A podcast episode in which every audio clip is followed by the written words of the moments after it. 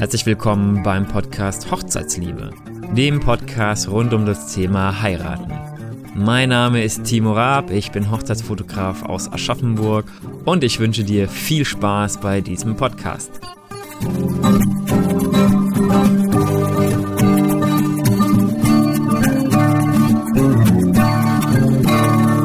Herzlich willkommen zu einer neuen Folge des Hochzeitsliebe Podcasts.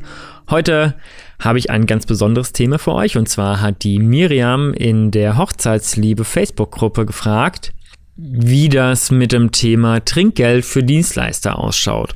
Und das ist natürlich ein bisschen auch ein kontroverses Thema und ich lese immer wieder in anderen Facebook-Gruppen auch, wenn da gefragt wird, hey, wie viel gebt denn ihr euren Dienstleistern Trinkgeld? Gibt man überhaupt Trinkgeld? Das sind ganz, ganz verschiedene Meinungen unterwegs. Das fängt an von, nee, nee, die kriegen überhaupt nichts. Die sollen froh sein, dass sie was zu essen bekommen. Also der DJ zum Beispiel oder auch der Fotograf bis hin zu wirklich großen Summen oder ähnliches. Zum einen ist es so, Trinkgeld ist dann, wenn man von der Leistung, die gegeben wurde, übermäßig zufrieden ist, also sehr zufrieden ist, dann kann man Trinkgeld geben. Ich für meinen Teil, ich kalkuliere meine Preise so, dass ich nicht auf Trinkgeld angewiesen bin und freue mich natürlich aber trotzdem, wenn man was bekommt. Und es ist natürlich so ein bisschen, muss man schauen, wie man das machen möchte, in welcher Höhe, hat Miriam auch gefragt, so wie, wie hoch gibt man denn dann Trinkgeld und gibt man das direkt bar an dem Tag oder überweist man das, falls der Dienstleister eh noch Geld bekommt. Und ähm, ja, von der Höhe ist natürlich, das ist ganz unterschiedlich, beziehungsweise da muss jeder so für sich selber entscheiden, wie hoch er denn gerne Trinkgeld geben möchte. Im, in der Gastro wird ja häufig gesagt, wenn ich abends weggehe in ein Restaurant, dass man so um die 10% geben soll. Da wäre ich jetzt ein bisschen, naja, bei einer Hochzeit wäre das vielleicht ein bisschen krass, wenn man einen Fotografen hat, der 2000 Euro nimmt, dass er dann nochmal 200 Euro Trinkgeld bekommt. Das ist schon relativ viel. Kann man machen, wenn man das gerne möchte. Aber bei unserer eigenen Hochzeit war das so, dass unsere Dienstleister fast alle Trinkgeld bekommen haben. Und in der Regel haben wir dann einfach den Betrag aufgerundet. Also wenn das irgendwie 1950 waren, dann haben wir 2000 gemacht. Na, und muss man natürlich gucken, dass man das in einem realistischen Bereich behält. Jetzt ist natürlich die Frage, gebe ich das bar am Hochzeitstag oder überweise ich das? Das ist jedem selbst überlassen natürlich. Ich für meinen Teil bin jetzt nicht so der Freund davon, dass das Hochzeitspaar am Hochzeitstag selber mit Umschlägen rumrennt. Deswegen würde ich wirklich dazu empfehlen, das dann mit zu überweisen.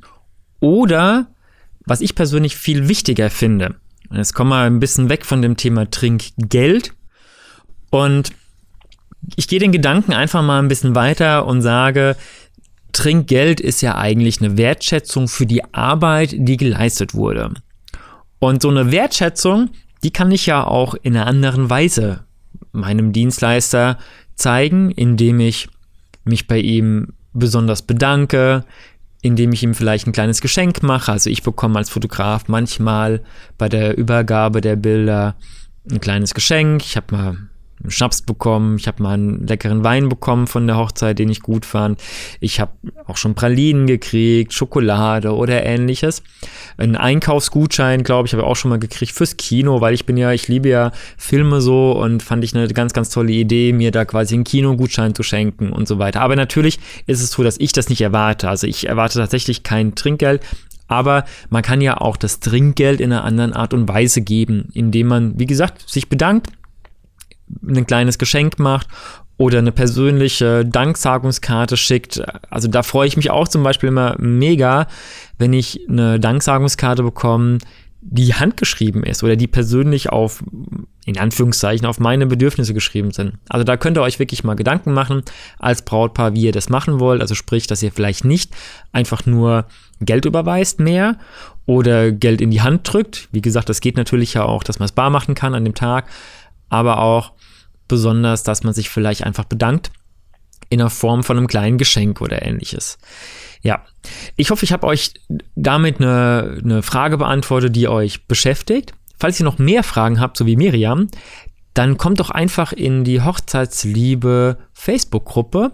Da dürft ihr eure Fragen stellen. Also natürlich dürft ihr mir die auch per Mail schicken. Und wenn die noch nicht behandelt wurden im Podcast und ich das für ein gutes Thema halte, wie jetzt zum Beispiel mit dem Trinkgeld, dann bin ich auch wirklich froh, wenn ich euch da eine Podcast-Folge zu machen kann und euch helfen kann. Ansonsten wünsche ich euch einen ganz, ganz tollen Tag, eine super schöne Planungszeit. Es ist Frühling, es, also es kommt langsam der Frühling und die Hochzeitszeit beginnt. Und äh, ja, ich freue mich schon mega auf die kommenden Hochzeiten und wünsche euch jetzt noch eine schöne Restwoche. Wir hören uns wieder nächste Woche, wenn es wieder heißt Podcast Hochzeitsliebe. Ciao!